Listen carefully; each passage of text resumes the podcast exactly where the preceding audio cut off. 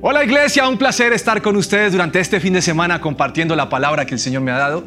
Y quisiera que me acompañaran con una oración corta para permitir que el Espíritu Santo nos hable por medio de este mensaje. Padre, en tus manos estamos todos los que el fin de semana nos conectamos. Y queremos pedirte eso, Señor, que la conexión con tu Espíritu Santo sea total y que durante este fin de semana estés hablando al corazón de cada persona que se conecta. Permitimos que hoy, Señor, tu Espíritu se conecte con el nuestro y que podamos al final de este tema exaltar tu nombre y glorificarte solo a ti. En el nombre de Jesús, amén y amén. El desierto es una, es, es una zona árida donde hay temperaturas extremas. Es un lugar que no es un buen paisaje porque solamente hay montañas de arena, pero además de, de esto la vegetación es muy poca porque no llueve o llueve muy poco. El desierto caliente más, tal vez que más conocemos, es el Sahara y el más frío es el Gobi en Asia. Y estoy seguro que si fuera un lugar para elegir vivienda, ninguno de nosotros elegiría vivir en un desierto porque las condiciones de vida cambian. Durante muchos años en las iglesias hemos hablado acerca del desierto y cuando lo hacemos estamos hablando acerca de un lugar o un momento o un tiempo donde las personas tenemos sequía donde nos cuesta trabajo orar o no queremos adorar, donde a veces pensamos que la respuesta de Dios ha tardado durante mucho tiempo o tal vez no ha llegado. Y ahí sufrimos porque sentimos de sentimiento que Dios no está y que su presencia se ha alejado. En esos lugares de desierto, la relación con Dios tiende a enfriarse. De pronto le ha pasado a usted en este último año, la relación con Dios no está en su mejor momento. Nos hemos apagado lentamente. La verdad es que las pruebas, las situaciones, todo lo que ha venido en, medio nuestro nos ha, nos ha incomodado y nos ha hecho enfriar. Sin embargo, es en esos tiempos también donde podemos conocer qué tipo de relación mantenemos con Dios, qué tipo de, de comunión tenemos. Y ahí vamos a descubrir qué tan leales, qué tan comprometidos y si somos condicionales con Dios o no.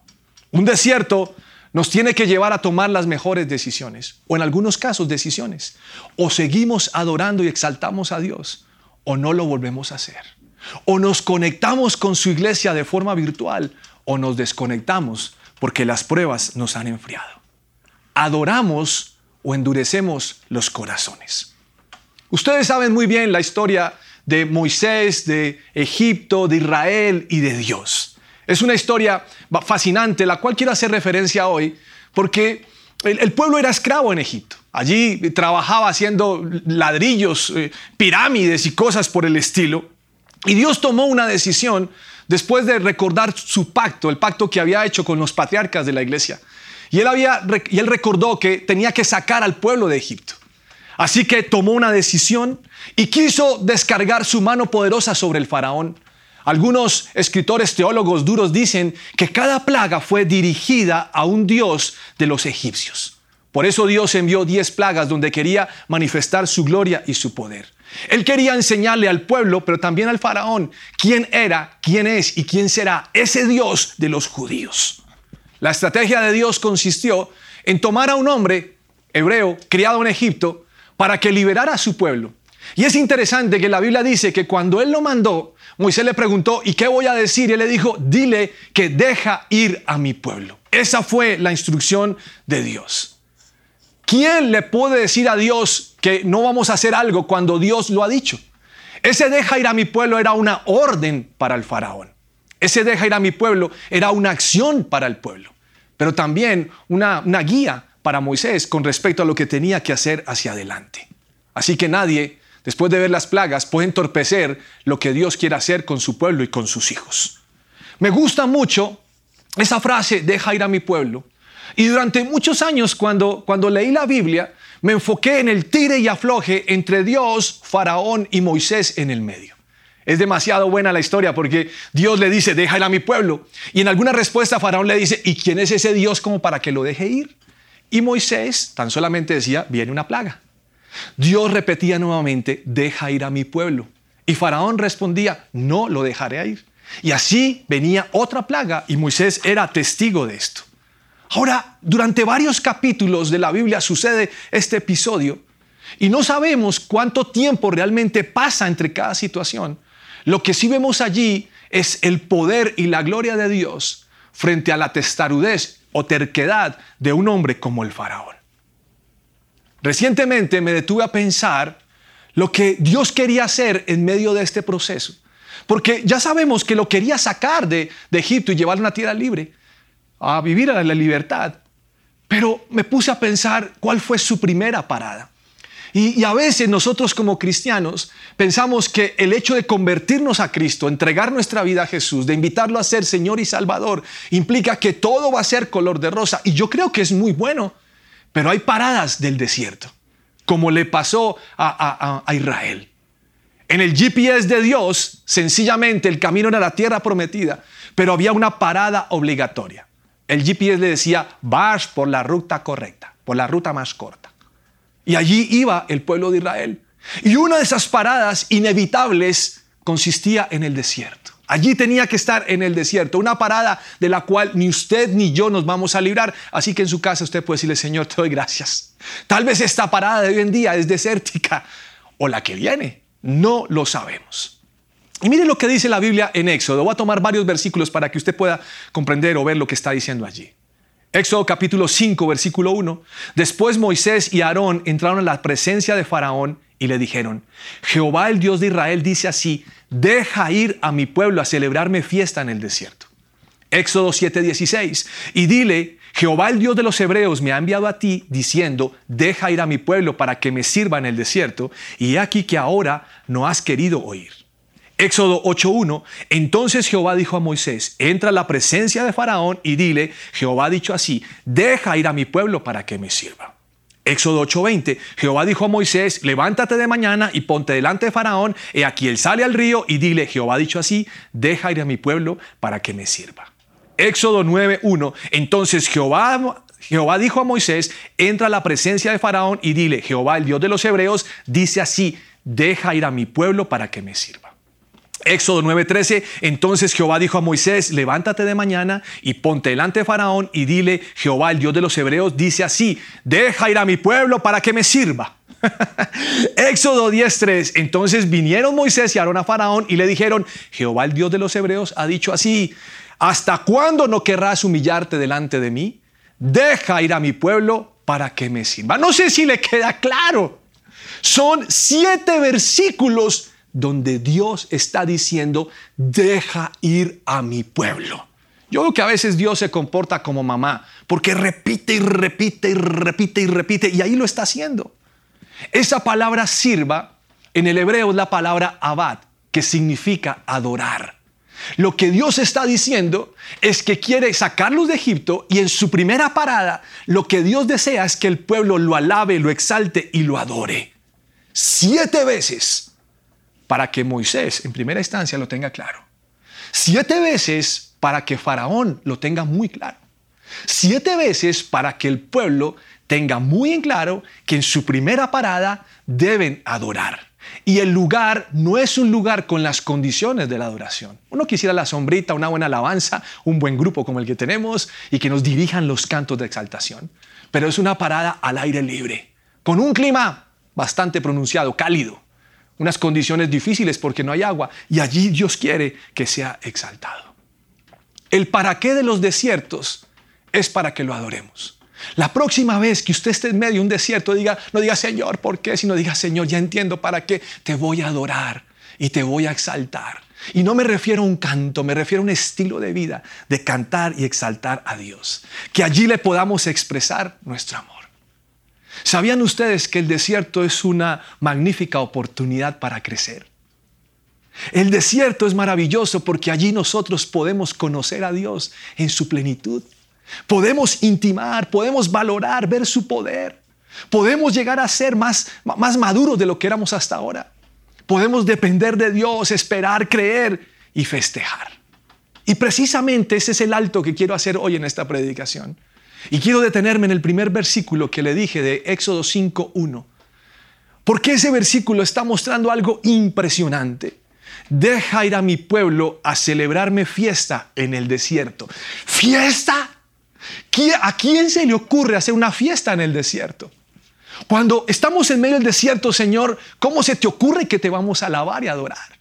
O sea, si el desierto es un lugar donde, donde todos lloramos, donde todos nos lamentamos, donde exaltamos el dolor, donde gemimos y, nos lamemos las heridas, las heridas, ¿cómo vamos a hacer una fiesta en el desierto? ¿Cómo haremos una fiesta cuando perdemos a ese familiar? ¿O cuando nos echan del trabajo? ¿O cuando nuestros hijos están en rebeldía? ¿O cuando no alcanza la provisión? Dios, ¿qué estás diciendo aquí? Esto es imposible.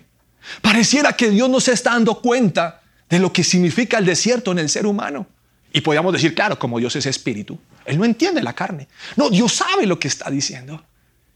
Y a pesar que en el desierto sea un lugar de mucho sol, que haya problema con la arena que se mete en los ojos, que no haya agua, que haya dificultades, que haya cansancio y desgaste, Dios está diciendo, quiero que hagas una fiesta.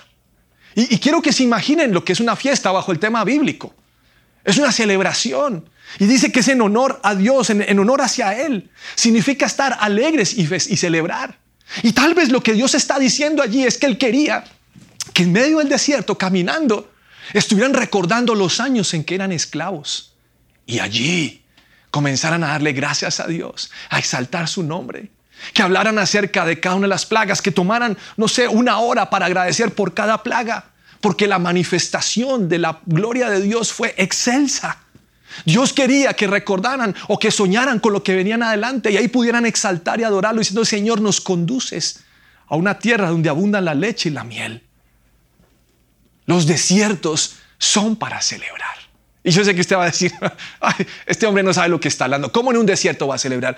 Yo he aprendido a celebrar en los desiertos. He aprendido a reír He aprendido a adorar a Dios. He aprendido a derramar mi corazón. He aprendido a saltar y a brincar, como vimos el pasado fin de semana con la predicación del pastor Andrés. ¿Y saben por qué? Porque el desierto es una transición, no es la meta. Es un punto de parada donde vamos a atravesar y tenemos que atravesarlo como tiene que ser. Lo que hagamos en el desierto determina nuestra victoria o nuestra derrota. Pero también la actitud que tengamos en el desierto determina la cantidad de kilómetros que va a durar nuestra prueba. Eso es absolutamente claro. Ahora, no adoramos a Dios para que nos libre la circunstancia. Muchos lo hacen solamente para que Dios intervenga y se acabó la prueba. Sino adoramos a Dios para que sea el Señor de esa circunstancia. Para que Él se enseñore. Ahora sí, Él puede quitarnos esa prueba. Y confío que lo hará. Pero la razón fundamental no es que la quite, sino la razón fundamental es Él. Adoramos al Dios de gloria. Después de, después de ver la magnificencia de Dios cuando vio las plagas, Israel va rumbo a la tierra prometida donde abunda la leche y la miel. Pero en las pruebas, como a muchos nos pasa, sale lo peor de nosotros. Salió algo horrible de su corazón, lo que había allí. Ahora es bueno que Dios lo saque porque a veces no sabemos qué está. Pero las pruebas nos ayudan a eso. Éxodo 14, 11, 12 dice lo siguiente. Y le dijeron a Moisés, ¿por qué nos trajiste aquí a morir en el desierto? ¿Acaso no había suficientes tumbas para nosotros en Egipto? ¿Qué nos has hecho? ¿Por qué nos obligaste a salir de Egipto? ¿No te dijimos que esto pasaría cuando aún estábamos en Egipto? Te dijimos, déjanos en paz. Déjanos seguir siendo esclavos de los egipcios. Es mejor ser un esclavo de Egipto en Egipto que un cadáver en el desierto. ¿Qué tal esta declaración? Más adelante en otro versículo dice, y toda la congregación de los hijos de Israel murmuró contra Moisés y Aarón en el desierto. Yo no veo fiesta. Yo veo lamentos. Yo veo queja. Todo lo opuesto a lo que Dios había, los había invitado a hacer, lo está haciendo Israel. Era muy difícil cambiar su mentalidad. No solamente de esclavitud, sino de no tener una visión ni un panorama sino mirar lo que estaban viviendo. Y nunca entendieron el propósito de Dios. Me atrevería a decir que Israel vivía en un carrusel según lo que veían. Si veían la gloria de Dios, estamos bien, pero cuando no la veían, estaban mal. Y así nos pasa a muchos cristianos. Cuando las cosas van bien, uh, estamos en la gloria, pero cuando no, estamos en las difíciles. Perdieron una excelente oportunidad de ver a su libertador en acción en algo más que él quería hacer. Ahora quiero dejar de lado a Israel. Quiero que pensemos en nosotros por un, por un momento. Dios ha permitido cosas muy interesantes durante este último año. Dios ha permitido pruebas. Creo que todos en el encierro tenemos pruebas, vivimos cosas difíciles. El tema de estar 24 horas, 7 días a la semana con, esposo, con esposa, con los papás, con los hijos, oh, nos ha sacado de todo. Algunos han tenido problemas difíciles por su estado de salud y ha sido muy complejo. Pero quiero ilustrarlo de la siguiente manera. Ustedes ven aquí dos, dos velas que son, que son tipo bengala. Listo, vamos a ver si esto me enciende pronto, porque puede ser que no me encienda, pero yo confío que Dios sí. Así son algunos cristianos, ¿sabían ustedes? Son cristianos tipo bengala. Antes de la pandemia esos cristianos estaban efervescentes, eso iba para arriba la cosa. O sea, era un momento en que decían, Uy, yo alabo al Señor, yo lo glorifico, yo lo exalto, jamás dejaré a Dios. Pero apenas llevaba una semana la pandemia, en marzo 20 del año pasado, y se apagaron. cristianos tipo bengala, emocionales. Arrancaron con toda con el Señor y se apagó el fuego en menos tiempo de lo, de lo pensado. Pero aquí también tengo otro tipo de cristianos. Cristianos maduros, los grandecitos son los maduros, los chiquitos son los jovencitos. Algunos trajinados por la vida. Algunos cristianos que siguen orando y siguen clamando y siguen esperando, pero mire que todas las llamas son diferentes. Pero comenzaron a llegar tiempos difíciles, las pruebas. COVID, uy, el COVID, Dios mío, apagó a, esta, a este grupo de conexión. La gente ya no se conecta. La gente no quiere ir online. La gente no quiere hacer los procesos. La gente ya no ora. Otros cristianos estaban por allí y los primeros días estaban adorando a Dios, pero ya no adoran. Ya la era entrar a culto. Tal vez vemos la reunión en diferido. ¿Y por qué en diferido? Ah, para no tener que aguantar la alabanza y la adoración. La enfermedad, las pruebas, la falta de dinero, el trabajo, todo ha venido apagando el fuego de la presencia de Dios. Eso es lo que ha sucedido en este último año en nuestras vidas. Estamos en tiempos donde el calor por la presencia de Dios ya no está. Donde nosotros hemos dejado de ser cosas que teníamos que haber puesto pilas y no permitir que no pasaran. ¿Qué ha pasado con usted en este tiempo? He sabido de casos de personas que, que no quisieron más seguir con el Señor como si la prueba o como si ese extintor de las pruebas nos hubiera apagado a todos. Ya no hay ese ardor por la presencia, sino hay enfriamiento. Ya no escuchamos a Dios porque dejamos de leer la Biblia. Yo creo que este es el día donde nuevamente podemos hablar con Dios una vez más y contarle todo lo que estamos viviendo. Tal vez nos sentimos como Israel en el desierto y Dios lo va a entender. Pero Dios quiere que la llama vuelva a estar encendida. Un día los discípulos le hicieron la siguiente pregunta al Señor. Lo están preguntando, Señor, ¿cuándo será el fin de los tiempos? Y mire lo que respondió Jesús en Mateo 24, 9. Entonces los arrestarán, los perseguirán y los matarán en todo el mundo, los odiarán por ser mis seguidores. Muchos se apartarán de mí, se traicionarán unos a otros y se odiarán. Aparecerán muchos falsos profetas y engañarán a mucha gente. Abundará el pecado por todas partes y el amor de muchos se enfriará. Pero el que se mantenga firme hasta el fin será salvo. Mire, este versículo tiene que ver con el final de los tiempos y yo creo que estamos en el final de los tiempos. Ahora, el final de los tiempos se puede demorar un poco más. Pero dos cosas suceden en este pasaje que llaman mi atención. Abundará el pecado y el amor de muchos se enfriará. A veces pensamos que el amor de muchos tiene que ver con ya no quiero a mi esposa, a mi esposo, o a mis padres, o a mis hermanos, o al compañero de trabajo, o al vecino. Y sí, en parte tiene que ver con eso. Pero ese enfriamiento del amor tiene que ver hacia Dios. También hacia Dios. Las disciplinas que teníamos cuando nos reuníamos no se pueden perder, sino tienen que estar a tope. ¿Por qué? Porque muchos han abandonado la fe y se han dejado robar su tesoro.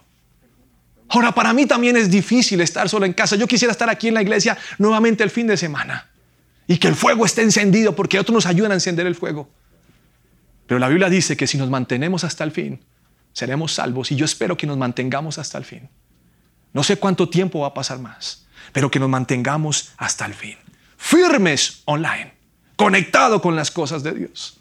Levítico 6:12 dice lo siguiente, entre tanto, el fuego del altar debe mantenerse ardiendo, nunca deberá apagarse. Cada mañana el sacerdote le echará leña nueva al fuego, luego acomodará la ofrenda quemada sobre él y también quemará la grasa de las ofrendas de paz.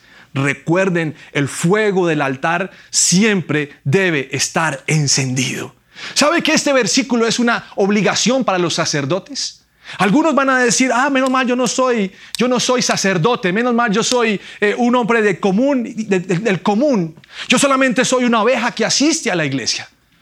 Pero cuando habla de, sacerdote, está hablando acerca de, de ser sacerdote de su casa, sacerdote de, de sus hijos, sacerdote de su esposa, sacerdote de su propia vida. A eso se refiere. Y sé que la Biblia está diciendo, coge tu leña, cámbiala cada día. No tengo leña ahora, tengo aquí, una, tengo aquí un recipiente que tiene alcohol y lo estoy encendiendo. Lo que nosotros teníamos que hacer cada día es cambiar la leña o echarle alcohol o la estopa o limpiar el altar. ¿Para qué? Para que haya fuego. ¿Y saben qué? Si no limpiamos el altar estamos en problemas. Porque que el altar esté sucio puede ser rabia contra Dios. Que el altar esté sucio puede ser rabia contra mi esposo, contra mi esposa. Insatisfacción, ansiedad, depresión, tristeza. Tengo que limpiar el altar. ¿Para qué? Para que ese fuego pueda prender. Tenemos que hacerlo. Basta ya de dejar de, de vivir bajo el hielo y el enfriamiento. Cuando volvamos, yo voy a volver a alabar a Dios. No, es ahora. Démosle la oración que le pertenece, porque es tiempo de fiesta. Es tiempo de fiesta. ¿Sabían ustedes que el desierto tiene sus bondades? Eso es ver diferente. Allí en el desierto, Dios les dio maná y agua, de formas que ellos no imaginaron. El maná no lo conocían y agua por medio de una roca. Increíble. Si lo hizo con Israel, ¿cómo no lo hará contigo? Cree que Dios es capaz de hacerlo. En el desierto somos purificados. Es decir, sale de nosotros todo lo que nos sirve, lo que nos daña, lo que nos impide ser buenos hijos o cristianos. La Biblia en el Salmo, Salmo 139 dice, examíname, oh Dios, y sondea mi corazón, ponme a prueba y sondea mis pensamientos. Allí en el desierto somos probados. Y yo necesito ser probado. Yo necesito crecer, el desierto me ayuda a crecer. En el desierto hay un cambio de mentalidad, yo necesito pensar diferente pensar como Dios piensa. Pero en el desierto estamos a solas con Dios. ¿Qué más quieres tú? Cuando tienes cipote oportunidad o esa bendición de poder estar a solas con Dios, ¿qué más quieres? ¿Para qué necesitas una bendición adicional? En Oseas dice, capítulo 2, versículo 14, pero luego volveré a conquistarla, la llevaré al desierto, allí le hablaré tiernamente le devolveré sus viñedos y convertiré el valle de la aflicción en una puerta de esperanza. Allí se me entregará como lo hizo hace mucho tiempo cuando era joven, cuando la liberé de su esclavitud en Egipto. Al llegar ese día, dice el Señor, me llamarás esposo mío en vez de mi Señor. Intimidad. Ahí a solas, Dios y nosotros en el desierto. Y es allí donde tú conoces a Dios. Si quieres conocer la plenitud de Dios, es allí en el desierto donde lo puedes hacer. Dice la Biblia que cuando Aarón hablaba a los hijos de Israel, miraron hacia el desierto y en el desierto vieron la gloria de Dios. Eso dice en Éxodo. Entonces el desierto debe dejar una huella inolvidable en nosotros. De eso se trata. Una huella para nunca más ser iguales, sino mejores. Por eso estamos en el desierto. Y quiero terminar con lo siguiente. Algo que, que me impactó acerca de mantener ese fuego encendido. Dice la Biblia que cuando empezó todo este tema estaba Moisés eh, con el rebaño de su suegro y la Biblia dice que estaba en el corazón del desierto, cerca del monte Sinaí. ¿Cómo le parece? En el corazón del desierto. Es decir, en el punto más álgido del clima, de la vegetación, sin agua, en el momento más difícil. Y allá está Moisés pasando la buena con los animalitos, ahí está, de un lado para otro. ¿Y sabe qué? Dice la Biblia que allí tuvo su encuentro personal con el Señor. ¿Y cómo fue ese encuentro? Pues de repente hay una zarza que arde, pero no se consume, sino arde. Empieza a ardir, el fuego empieza a arder en el desierto. Y allí está Moisés, con la atención puesta, diciendo, ¿cómo es posible que esa salsa no se consuma? Este alcohol se puede consumir fácilmente. En unos minutos, en unas horas, ya no habrá y se consumió y se apagará el fuego. Pero lo que Moisés está viendo es, esa salsa no se consume. ¿Cómo es posible? Y desde esa salsa escuchó la voz de Dios con dirección. Ese es el fuego de Dios en el desierto. Ese es el verdadero fuego de Dios en el desierto. Entonces, quisiera yo que este fin de semana que usted sepa que Dios quiere que usted sea una zarza en el tiempo del desierto. Donde el fuego de Dios permanece en su vida y no se consume, no se agota. La salsa no deja de ser. El fuego de Dios está encendido. No se agota. Porque lo que Dios quiere hacer con nosotros hoy en día es que no se nos agote la presencia. Su presencia. Que no se agote su fuego. Todos estamos en esta situación atravesando tiempos difíciles. Todos estamos viviendo momentos de confrontación en nuestro carácter. Pero que no se apague el fuego. Que no se apague el fuego.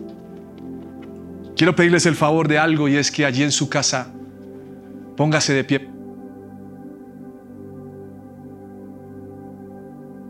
Si me ayuda con eso, se lo agradezco. Póngase de pie allí en su casa. Y quiero que tome un momento para hablar con el Señor. A mí me gusta hablar con Él como cuando un papá habla con un hijo. Y yo le puedo decir, Señor, durante este tiempo me he enfriado. y los primeros días te, te, adoraba, te exaltaba, pero, pero he estado cansado, sumido en él, en la poca llama, ya no hay fuego. Y tal vez, Señor, algunos tienen el fuego encendido. Te doy gracias por ellos, pero hoy oro por aquellos que no no lo tenemos tan, tan amplia la llama. Y queremos pedirte que avives la presencia hoy, Señor. Aviva tu presencia en mí. Quebranta ese corazón, Señor. Y por eso hoy quiero invitarte para que tú llegues a mi vida, Señor. Señor, yo dejé de cambiar la leña. Es cierto, el extintor de la prueba, de la enfermedad, de la situación financiera, de las peleas, de, la costumbre. Me hace falta la vida social. Aún como cristiano me hace falta ir al grupo de conexión. Pero no virtual, porque nosotros hemos sido creados por ti para abrazar, para saludar, para tomar un tinto. Y la verdad es que muchos estamos cansados. El servicio en la iglesia es lo que nos mantenía también prendidos. Pero hoy quiero en medio del desierto adorar por eso quiero decirte, Señor, aviva tu presencia a mí. Aviva, Señor. Aviva. Aviva tu presencia en mí. Quebranta este corazón. No quiero vivir sin tu fuego,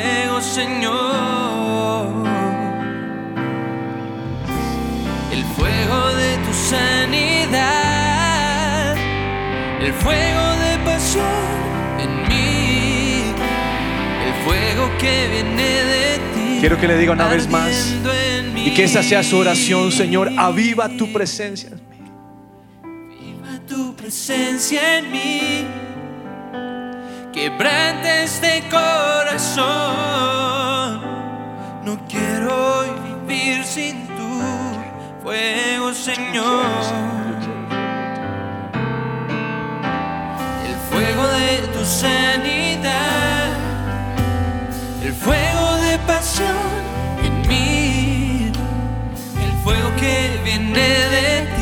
Una vez más, levante sus manos en la casa, dígale, aviva tu presencia, Señor. Te quiero, Señor. Aviva tu presencia en mí, quebrante este corazón. No quiero hoy vivir sin tu fuego, Señor. El fuego de tu sanidad, el fuego